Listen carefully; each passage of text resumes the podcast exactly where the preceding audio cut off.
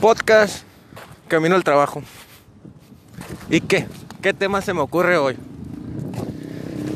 Pues quiero hablar de un tema que pues, que me gusta mucho, mira. Hay un camarada.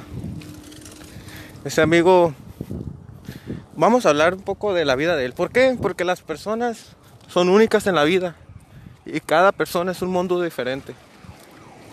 Y esto va a mi anécdota. Él es una persona y la acabo de ver, acaba de pasar en bici. Voy al trabajo, o sea, esto es espontáneo, esto es al, al chacha. Aquí traigo el celular en la mano y las cosas en directo. Es una persona muy humilde, muy trabajadora, muy honrada. Y si tú me preguntas por qué, lo conoces, lo conozco. Yo voy a una cancha que está a una cuadra de mi casa. Yo esa cancha llegué a estar yendo tres años consecutivamente sin faltar un día por lesiones pues dejé de faltar pero yo yo he conocido demasiadas personas y ese muchacho iba a la cancha y juega muy bien de hecho yo y él hacíamos demasiadas jugadas buenas es muy buen delantero recupera muy bien la bola le falta un poquito pero a veces se le sube, eso es lo que le falla. Como todos, después de dos, tres goles se le sube a uno y, y empieza a freestylear. ya no juega en serio. Bueno, me desvió mucho el tema. bueno, él es. Él se llama Pedro. Pedro, si mal no recuerdo. Y su tío. Su tío se llama Joshua. Joshua o Joshua. siempre tenía ese, ese dilema. Bueno, pues él es un muchacho del... Él tiene 17 años. 17 años y él dejó la escuela. O sea, qué feo caso. O sea, dejó la escuela porque no porque él quería. No tenía ya para estar en la escuela. Sale muy caro. Un transporte, dos comidas mínimo una en la mañana y otra en la escuela. Son dos comidas, un uniforme, un calzado, una higiene personal. O sea, son factores pues que ni modo. Muchas veces pues hay gente que no te vas a poner a criticar el desempeño que fueron tus padres para darte la vida que tienes ahorita. Bueno, el muchacho vende queso. Vende queso, Vende entre otros productos lácteos, casa en casa. Y si tiene pedidos, como ahorita ha de tener un pedido, pasó por la bici al lado mío. Paso con su bici. Y esa es la historia de Pedro. Vamos a ver. Otra cosa que le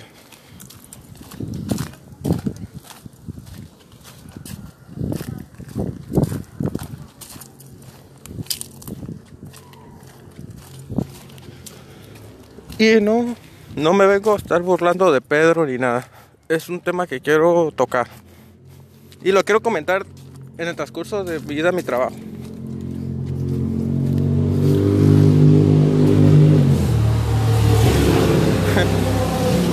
Puro Racer. Tres Racer. Y un Canam. Bueno, el tema que quiero tocar es por qué en México, en pleno 2020, mucha gente ha dejado de estudiar. Me uno entre ellos.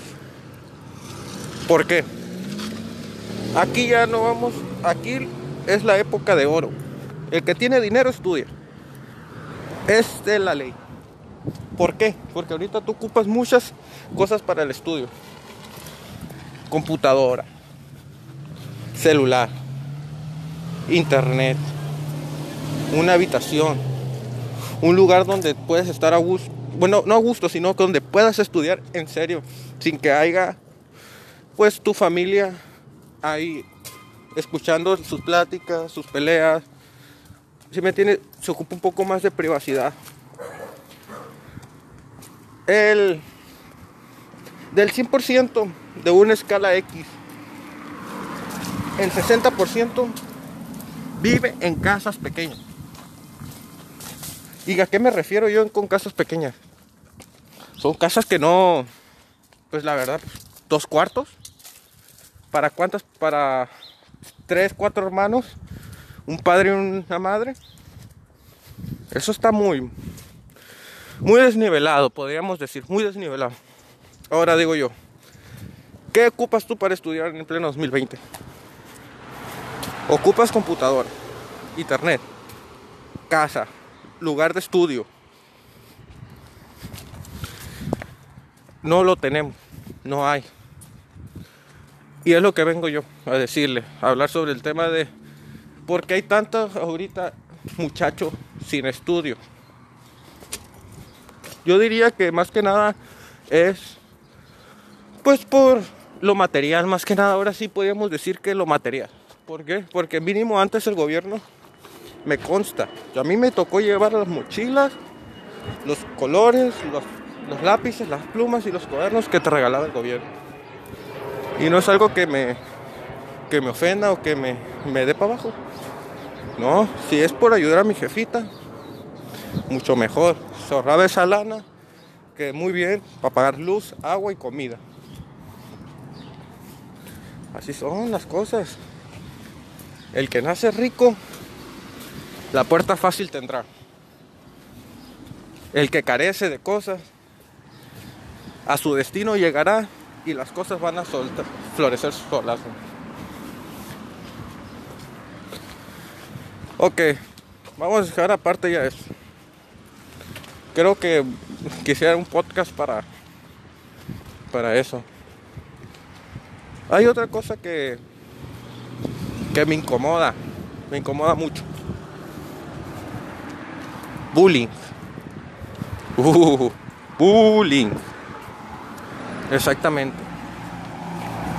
Ustedes se preguntan, ¿bullying? Hay mucho bullying. Ahora te voy a decir algo. No, no hay. Se ha acabado eso. Lo único que puede haber ahorita es ciberbullying, pero ese ciberbullying lo controla el, el, el, al que atacan. Él lo controla. Ahorita te digo, a mí me tocó ser una persona que bulleaba. Abrí los ojos, me di cuenta, eso es una estupidez, la verdad, perdón por la palabra.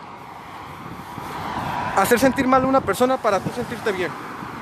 O más que nada para llenar ese hueco vacío. Está demasiado mal. Ahora es cuando yo digo, ¿por qué no hay bullying? Si no hay escuelas, están las clases en línea. Ahorita les juro que el 100% de las personas que son bulliadas van a terminar con mejor promedio, mucho mejor atención en clase y, y pues las cosas van a ser mucho mejores.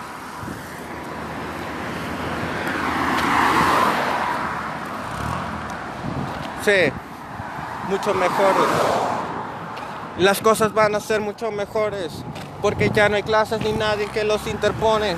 Yo antes iba a clase, un sape me llevaba, otro sape me llevaba y para afuera me quedaba, mejor no entraba. Y si no entraba.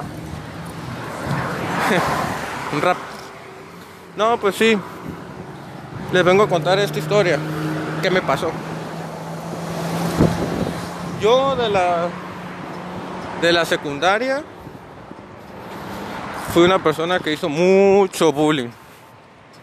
Demasiado. Al punto pues de causar problemas psicológicos a la persona. Y seguí con esa mentalidad. Seguí, go, go, go. If you. Y seguí, seguí. Y entré a la prepa. Y yo me quería la gran verga la prepa. ¿Por qué? Porque yo pensaba que lo podía todo. Pero no. No lo podía todo. No siempre todo eres tú. Y ese día que yo estaba, yo me acuerdo que estaba, eh, estudié en un Cebetis en la tarde.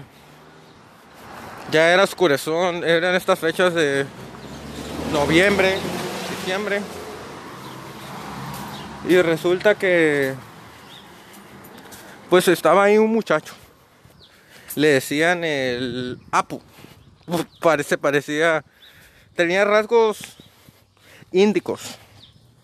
La verdad, me, me, me, aceleré, lo empecé a insultar, empecé a hacer bullying, pero hablado, y me quedó el saco. Le canté un tiro. ¿Por qué? Porque pues él se defendió, obviamente, si a ti te hacen algo, te defiendes. No, pues se defendió y estuvo muy mal de la chit. Se, defendió, me dijo, ¿sabes qué? No me gusta cómo te diriges a mí. Me lo dijo con todo respeto. Yo no supe, yo, yo contesté más irónicamente.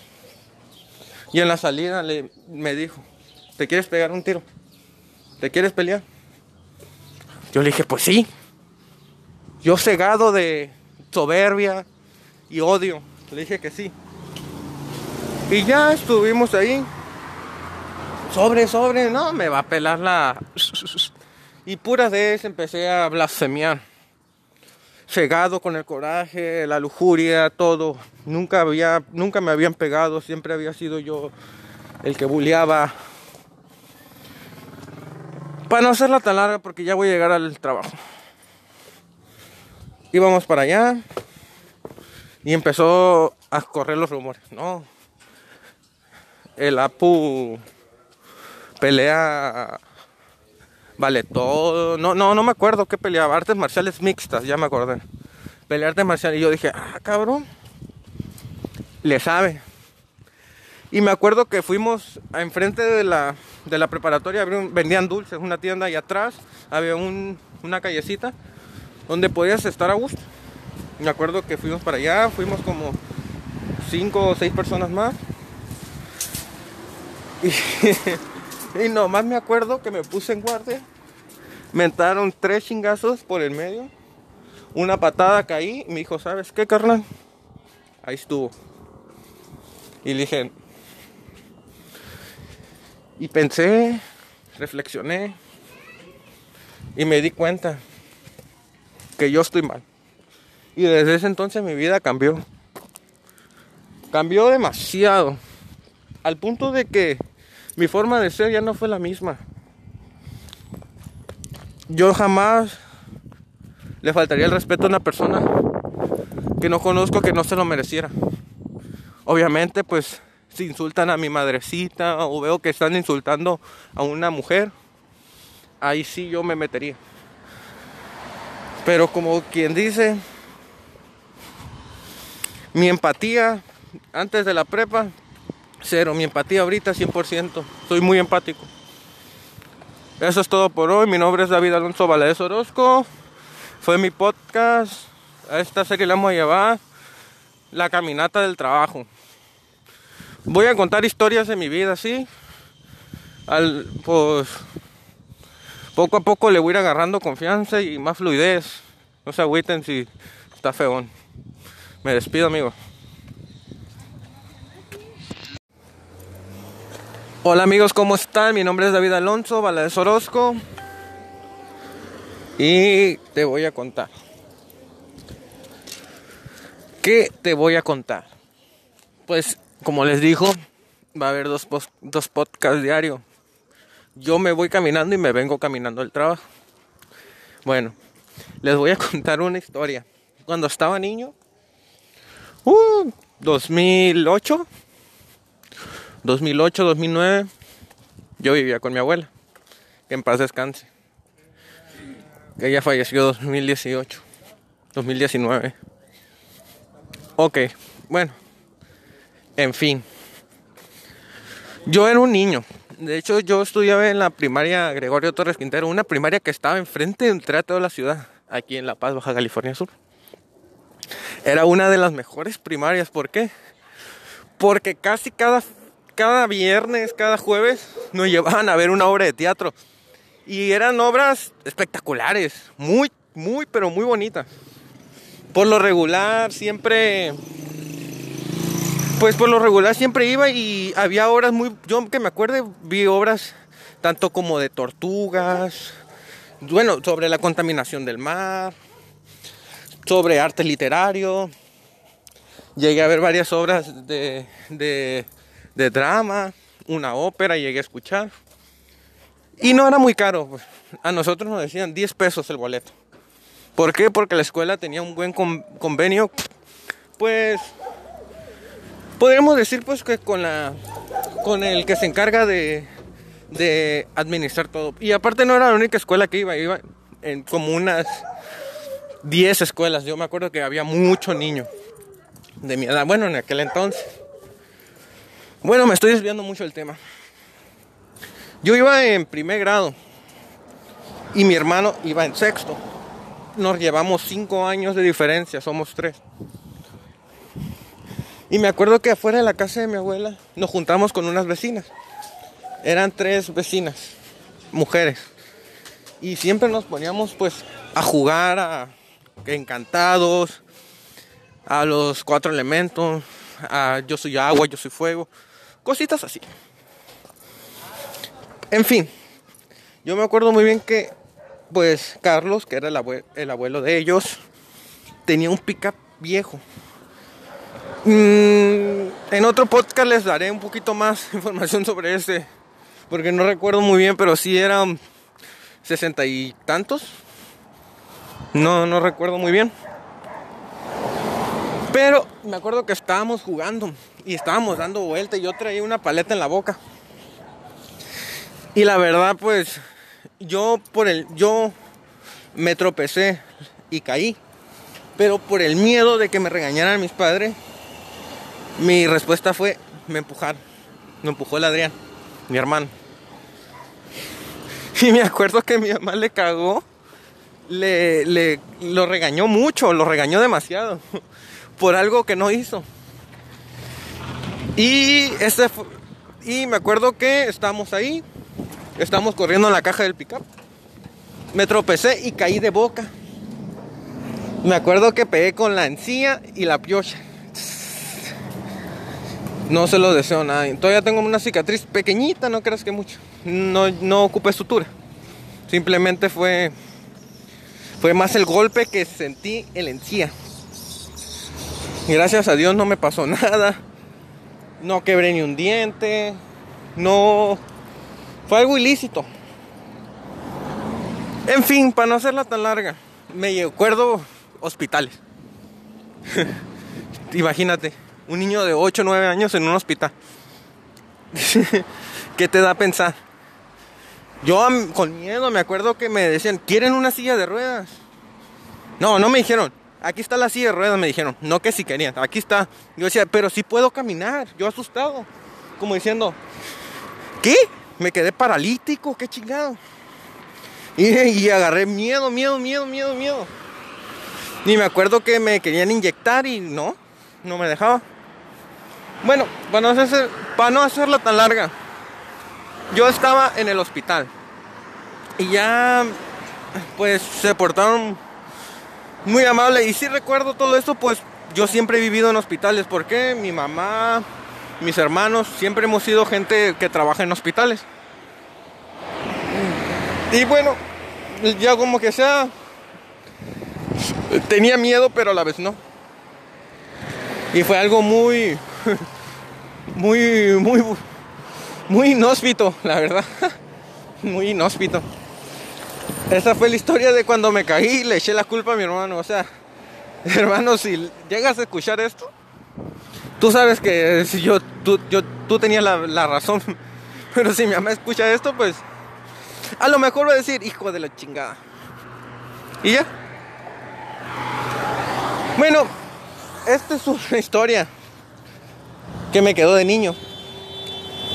Y Pues esa es la historia de cuando me caí a los 8 años. Muy buena historia, ¿no? Ahora les voy a contar, a ver, no sé, pero yo en la primaria era muy cabrón, muy desmadroso, muy imperactivo, al punto de que me automedicaban. Sí, yo me acuerdo de la medicina, se las puedo decir, metilfenidato. Me acuerdo que... No voy a hablar sobre eso, mejor les voy a hacer un pinche podcast chingón sobre que, sobre que va a tratar que a sus hijos no se les tienes que automedicar, jamás. Daño psicológico, moral, entre muchas cosas. Lo dejaré para otro podcast. Mejor les contaré otra historia. Pues, a ver, una de la secundaria. Ah, les gustan las peleas. Tengo, uff, demasiadas historias de pelea. La primera historia. Me acuerdo de mi primera pelea. Es más, les voy a contar de la primera, la primera vez que se peleó David Valadez. Fue en la primaria. Yo me acuerdo que estaba con todo eso de las luchas libres, WWE, era algo, era un mercado tan fuerte, porque en ese tiempo nomás el gobierno decidía lo que tú, lo que tú veías. Por la, por la tele, yo nunca tuve cable, yo siempre estuve con el, fiel con el canal 5 y el 12. Y put, y las novelas del 2. No, no, no. Bueno, para no hacérsela tan larga, porque luego me desvío mucho de los temas. La primera vez que me peleé, yo me acuerdo, pues que, como les, les repetiré, a mí me gustaba mucho jugar a la WWE. Yo, cada quien podía elegir un, campeón, pues, un champion, Champion League, un campeón de, de lucha libre. Yo me acuerdo, pues, que jugaba más o menos. Bueno, jugaba, jugaba. ¿Cuál más o menos? Jugaba yo con Luis, que es un gran. Mm, mm, les dejaré. Te gusta, tengo muchos temas. Bueno, jugaba con Luis, jugaba con Alfredo. Ah, no, ese entró en sexto, no. Alfredo, casi no. Con Luis, con el con Roberto y Rigo como un, pocas veces, pero ah David, David, otro David Adrián se llamaba y mi hermano se llama Adrián y por eso se me quedó mucho el David Adrián. Esa es otra historia. No, les voy a contar esa mejor. Pues por lo regular nosotros siempre nos llamaban la atención porque los juegos que hacíamos eran muy bruscos demasiados bruscos. Al tal punto pues de que nos regañaron y nos decían, si van a jugar esto, un metro de separación para lanzar un golpe y hacer como que el otro. O sea, nos, nos daban esa libertad de poder, de poder hacer eso, pues. Nos daban la libertad de nosotros poder jugar y todo a gusto. Yo me acuerdo que era un receso. Duraban 15 minutos. No, no, media hora duraban. Ya me acordé. Media hora duraban los recesos. Imagínate, media hora estando jugando. Yo en una de esas, pues, yo me acuerdo. Lo único que se podía hacer eran las llaves. Las llaves las podías hacer bien. Lo que eran golpes y tiradas, eso lo tenías que actuar y tenías que actuar. Yo me acuerdo, bien mamón. Yo me acuerdo pues que me hacían como que el pedigrí de Triple H y me quedaba ahí unos 10 minutos y, le intentaban acá contarme uno, dos y hacía acá, pum, como que me movía. Ay, extraño esos tiempos, ¿eh? Ah, amo los podcasts, te liberas. Disculpe. Bueno, en fin, yo me acuerdo pues que estaba jugando yo estaba Gerardo Unzón, se llamaba, se llama, no se ha muerto. estaba el David Adrián y Luis Alejandro, Luis. Y estamos en un segundo piso de la, ya le había contado pues que yo estaba en la primaria Gregorio Torres Quintero. Es una de las pocas primarias viejas pues que contaba con aulas en segundo piso. Bueno, en fin, había unos barandales que no te dejaban, que, o sea, obviamente, si es un segundo piso va a haber barandales. Espérenme tantito. Bueno, había barandales. Mm, medían un metro y medio a lo mucho. O sea, mm, digamos que eran más, gran, más altos que nosotros. No había problema. Y estábamos jugando. 10 minutos, todo bien. No sé por qué empezó a, pues obviamente entre las llaves y que no te rindes y que acá tú quieres ganar siempre. Te empiezas a calentar un poco. Yo me acuerdo que las pinches caídas y las aventadas son actuadas. Ok. Lo que yo hice, hice, lo agarré de la camisa y actué como que lo lanzo hacia las cuerdas que ahí estaban los barandales. Y él al modo, pues, era muy atrabancado. Lo que hizo fue, pues, eh, no vio los barandales. Él corrió y sobre, como, como Shiva.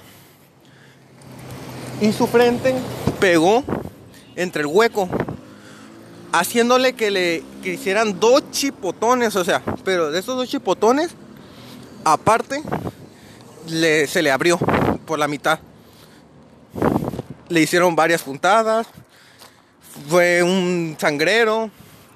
Gracias a Dios, pues todos estuvieron, vieron lo que pasó, que la acción. Y él, pues me echó la culpa, algo así como lo que yo hice con mi hermano. Por el miedo de que la cagó y de que no le dijera nada, pues el ser humano es la máquina perfecta. Se autodefiende solo. Si no lo defiende tu conciencia, él solo se autodefiende. Ok. Quedamos en que yo salí, yo quedé bien, sin, sin un problema. Pero el muchacho tenía un hermano. Yo para ese entonces yo ya estaba en tercero. Yo ya no tenía a mi hermano que me defendiera. Y él sí tenía el suyo. Yo me acuerdo mucho que yo estaba en el salón, en el segundo piso, primer salón, a la derecha, subiendo la escalera. Estaba yo en la esquina a gusto estaba yo. Y empezó, ¿dónde está el Alonso? Ojo, a mí me llamaban Alonso en la primaria, por mi nombre, David Alonso. Ok, bueno, no tiene mucha ciencia, ¿no? Bueno, ¿dónde está el Alonso? El Alonso y que el Alonso. Y yo me quedé. Ah, cabrón, y se me fue tendido corriendo.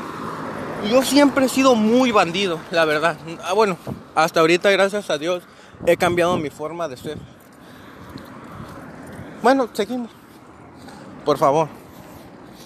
Me acuerdo que corrió hacia mí y dije, a la que este está loco, se me aceleró el corazón como a mil por hora.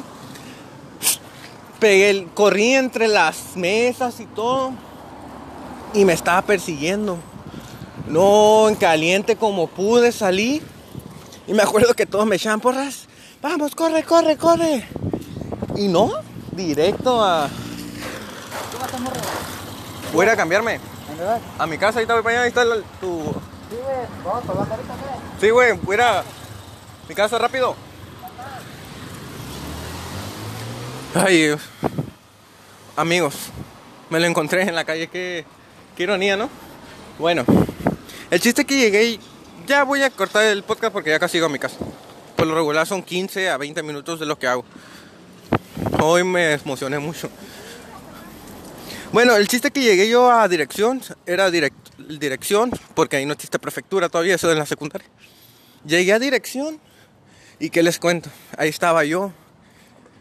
No, pues que me está persiguiendo el hermano de David Adrián, que me quiere pegar. Yo, yo asustado y no llorando, porque yo nunca fui de, de llorar. Yo siempre fui de más a asumir mis consecuencias. No, y pues ya llegué ahí Y gracias, gracias a Dios. No, pues lo calmaron, le llamaron a su mamá. Y pues la verdad, hasta ahorita. No hasta ahorita. Bueno, hasta ahorita que les vengo contando el podcast me doy cuenta pues que yo estuve mal. Hubiera sentido empatía. No estuvo mal, pero tampoco estuvo bien. Bueno, se lo dejo a su criterio. Esa es mi historia por el día de hoy. Mi nombre es David Alonso Valadez Orozco. Este es el último podcast por hoy. El día. Hoy estamos a jueves 29 de octubre del 2020. Son las seis y media. Hasta luego. Hola, mucho gusto. Mi nombre es David Alonso Valadez Orozco.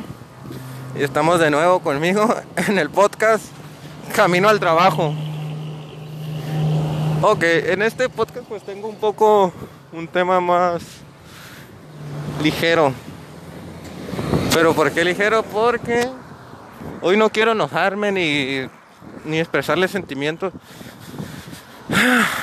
Emocionarme, como quien dice. No quisiera tanto. Es viernes, me lo quiero tomar un poco más relax. No quisiera contarles algo pues que que les cause una discusión cerebral, que empieces a cuestionarte, a preguntar. Hoy vamos a hablar un poco más de algo más like, ¿cómo? ¿Cómo qué? Se preguntan. Chan, chan, chan, chan. Hoy vamos a hablar de las, las personas. Las personas que, que venden nieve que vende nieves en, de garrafa en las calles. ¿Por qué? Pues porque es mi podcast y no he visto yo que nadie hable sobre esas personas. Que son personas que yo a lo largo de mi vida he llegado a conocer a muchas personas. No muchas, bueno. Les voy a hacer exacto. Tres personas que se dedican a eso, que viven de eso y que vienen de lugares de fuera a trabajar eso. Y el eso, usted, eso, it, a trabajar it, it working. Ok, si me entienden un poquito más de lo que estoy hablando? Bueno, pues, ¿qué pedo? Esa carrera no es carrera, es un trabajo, es una, una profesión pues que tiene que que ver mucho. ¿Por qué? Por la elaboración de las nieves. Si tú ves una elaboración de una nieve de garrafa, lleva un procedimiento muy, pero muy complicado. O sea, ¿ustedes saben cómo se fabrica la nieve de garrafa? Es agua, como quien dice. Es agua, hielo y un chingo, disculpe, mucho meneo. El meneo. En el meneo está la clave de la nieve de garrafa. Y si ustedes me preguntan, ¿qué? ¿Tú algún día has vendido nieve de garrafa que no? Nunca he vendido nieve de garrafa, pero yo trabajaba antes en una purificadora. Y es otro podcast. Por lo cual ahí llegaban al baño y me hice de como de tres personitas pues que que no mis amigos, pero sí los frecuentaba casi diario yo le hacía el favor de que entraran gratis. De repente, pues, siempre les compraba, yo siempre les daba el dinero. Pero cuando me las regalaban, igual, ahí te van. Es tu negocio, yo no soy nadie para andarte aceptando producto gratis. Prefiero mil veces que ese producto gratis se lo regales a una persona que tú veas que va en la calle caminando con mucha sed o un calor, a que me lo des a mí. La verdad. Yo tenía ahí agua fría, mucha agua fría. Tenía una tiendita como a dos cuadras. La pasaba a gusto, no ocupaba. Bueno, la elaboración de la nieve de garrafa consiste en que tú tienes que echar la nieve exactamente sin la nieve. ¿eh? Estamos hablando de una nieve sin saborizante, sin colorante o unos cilindros de metal de acero inoxidable. Ok. Alrededor de, la, de, esos cilindros se le echa sal. La sal con, con nieve, es un- la sal con hielo es un, un reactor químico que acelera la, ¿cómo decirte? La, la congelación, frost, frosting. No, no me, no, no encuentro la palabra. La elaboración acelera el proceso químico de la congelación. Ok, ya vamos, menos. Entre más tú le meneas a la nieve, más aceleras el proceso químico de aceleración de, de la congelación. No sé cuántas personas estén riendo de mí por como lo estoy diciendo, pero sí. Bizarramente así se dice. Sí, sí, bizarramente. Bueno, ok. Podremos decir que que es un trabajo muy laborioso, muy cansado, muy penetrante. Tú, un, por lo regular, un nevero de garrafa hace entre 4, 6, 20, 20 kilos, 20 litros. Y hacen 4, serían 80. Ahora vamos a pensar, hacer 80. Y los tienes que vender en un día, máximo dos, me contaron. Puede estar hasta dos días, depende si no se vendió en un día, si vendieron unos cuatro o tres vasos, se podrá hacer eh, la elaboración de venderlos el día que sigue. Bueno, se vende. A lo que voy, esos amigos ganan mucho dinero.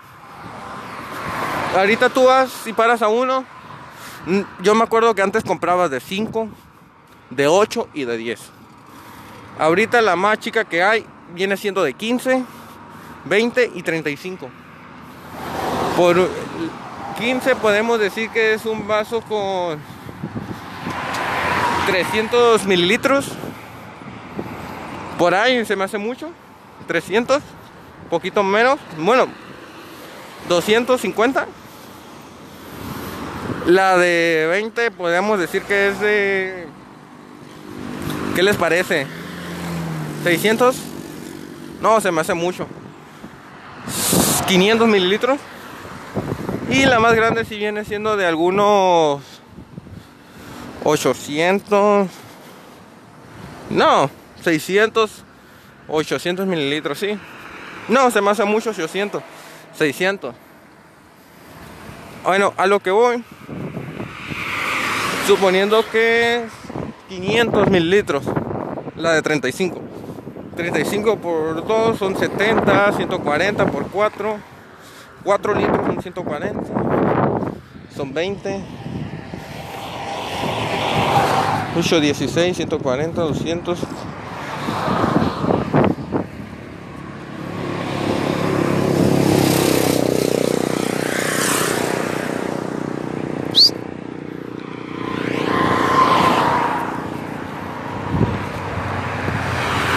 No, pues la verdad es un trabajo muy honrado, muy cansado y se le respeta.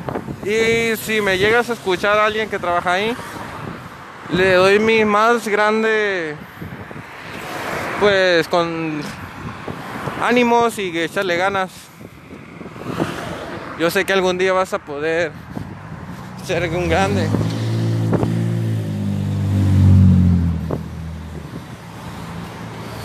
Y si estás escuchando tú el comprador, apóyalo, apoyarlo. Es un trabajo muy complicado, mucho esfuerzo. El salir a la calle y vender, lidiar con clientes, buscar la comida, buscar el pan. Cualquier esfuerzo es, es garantizado y beneficioso. Así que apoyad. Y como ya más o menos por aquí en estos cuatro altos, ya casi me faltan, bueno, en dos cuadras llego ya al trabajo. Les voy a contar una historia. Esta es una historia muy... es una historia de amor. Ustedes se preguntan, eh, History the Loves. Ya. ¿Por qué? Porque yo me he enamorado. que yo me acuerde tres veces. Sin contar que me enamoré. O sea, amor de relación de pareja, ¿eh? porque el amor se expresa en muchas formas. Y mañana les hablaré sobre el amor. Bueno, yo me enamoré de una muchacha. Ella se enamoró de mí. Éramos muy felices. Digamos que la conocí yo. Tuve una semana para conocerla, dos semanas, al mes ya éramos novios. Digamos que yo iba a su casa diario, no había día que no, que no faltara. Después de tres meses de verla diario, yo empecé a odiar a esa persona. No odiarla, yo bueno sí, a odiarla. Esta es la palabra correcta, a odiarla. Eh, expresar sentimientos diferentes, como agresión. Yo nunca, yo jamás haría eso. Ahora lo que voy. Yo me acuerdo que todo era hermoso, veía, porque por su casa había un campo de fútbol, a mí me encanta jugarlo, lo íbamos a ver, estábamos juntos, había besos, poco sexo, no, no era muchos. Digamos que en nuestra relación de cuatro o cinco meses, no me acuerdo, llegamos a hacer coito alguna, la primera y la segunda y ya no hubo más. No era algo que, no es algo que me que me importa mucho en una relación el sexo. El sexo donde sea lo encuentras y con la persona adecuada es mucho mejor. No al puterismo. Y pues volvamos. Fue uno de los días últimos que yo estuve con ella. Yo me acuerdo que estábamos juntos. Y yo y ella me hablaba y yo sentía como que lo odiaba. Entre más me hablaba yo no quería escuchar su voz, yo la sentía odio por ella. Ah, yo quería ahorcarla. No sé, no la quería. Era un patán yo. Era un patán, lo acepto. Un tonto. Hasta ahorita todavía te digo que no no me enfoco en una relación yo. ¿Por qué? Porque yo prefiero tener más mi futuro y ya después una relación. Pero en fin. Fue así como yo me di cuenta que en una relación, parte del, del enamorarse, de todo eso, es bueno la distanciamiento, el distanciamiento. Es muy bueno el, no sé, si de una semana, dos que la veas es muy bien, perfecto, para que haya química. Pero un, si ya la estás viendo y viendo y viendo, es, es porque estás casado y tienes ya un pilar en tu relación. O sea, que te juntaste, es, si tú las ves diarios porque te juntaste, estás casado, o tienes un hijo.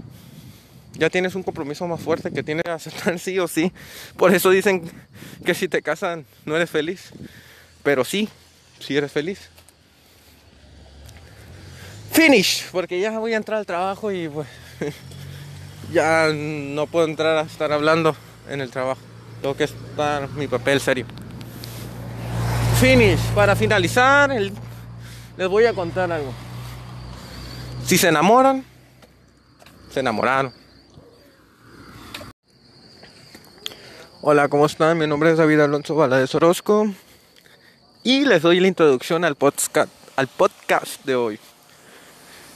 Que ya saben cómo, cómo es la dinámica, que yo salgo del trabajo y les voy contando un poco pues de mi vida o algún tema en especial que quisiera darles.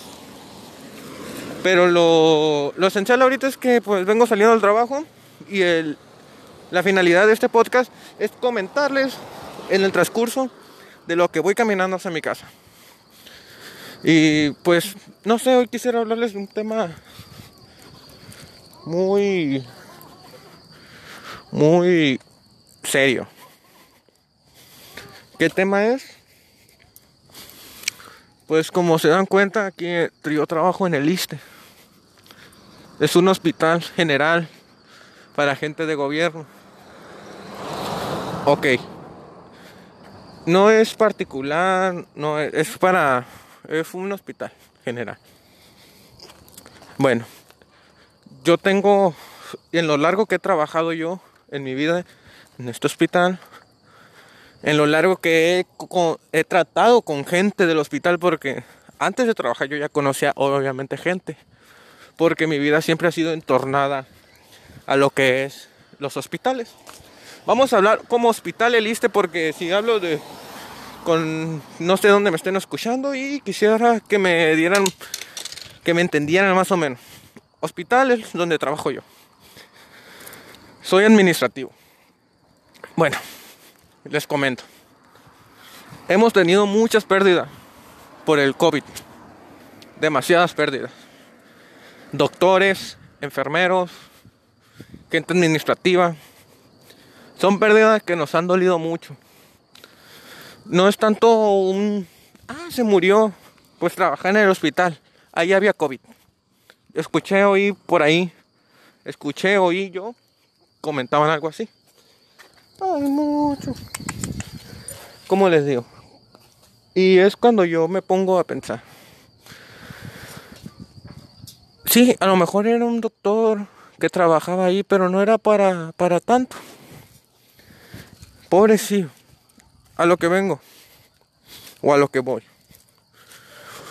Murió un amigo mío.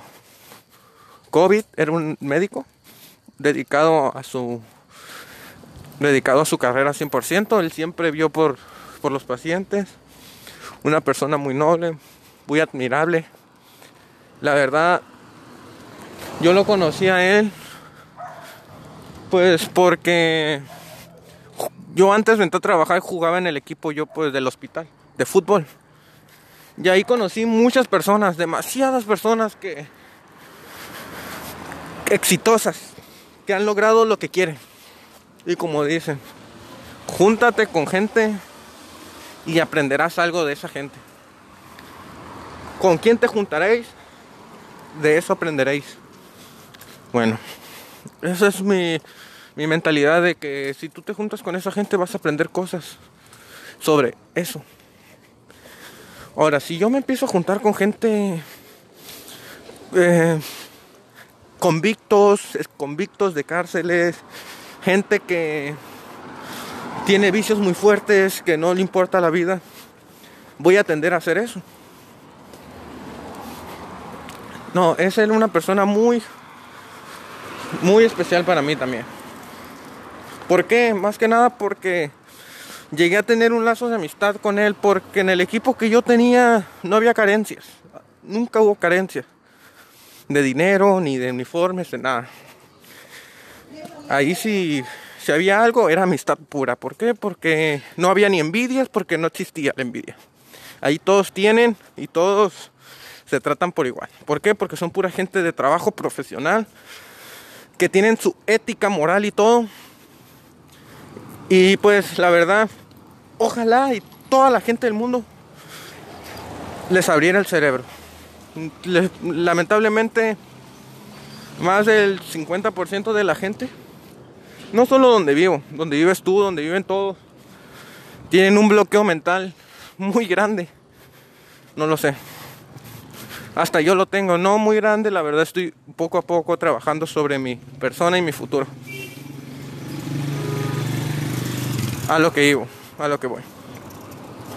Hay varios caídos por el COVID. Ustedes o yo, no sé si estén tomando su seguridad su distanciamiento, no sé si estén saliendo a fiestas. Es algo que estoy en contra yo. Hace poco estamos en semáforo, ya íbamos a llegar a semáforo verde en mi ciudad. No quisiera decir, bueno, La Paz, Baja California Sur. Ya lo dije. Estamos casi llegando, a punto de llegar a semáforo verde. Pero ¿qué es lo que pasó? X persona no quiero dar nombres de X persona porque no es un tema que me importe la política a mí. Eso es una basura. Todo política es una basura. ¿Me entiendes? Aquí jamás voy a hablar de política porque ese son los peores. Bueno, decidieron abrir el malecón, playas, áreas públicas.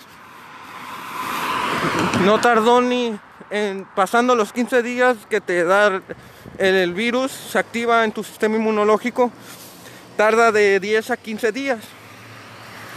Pasaron los 15 días, 20, semáforo rojo.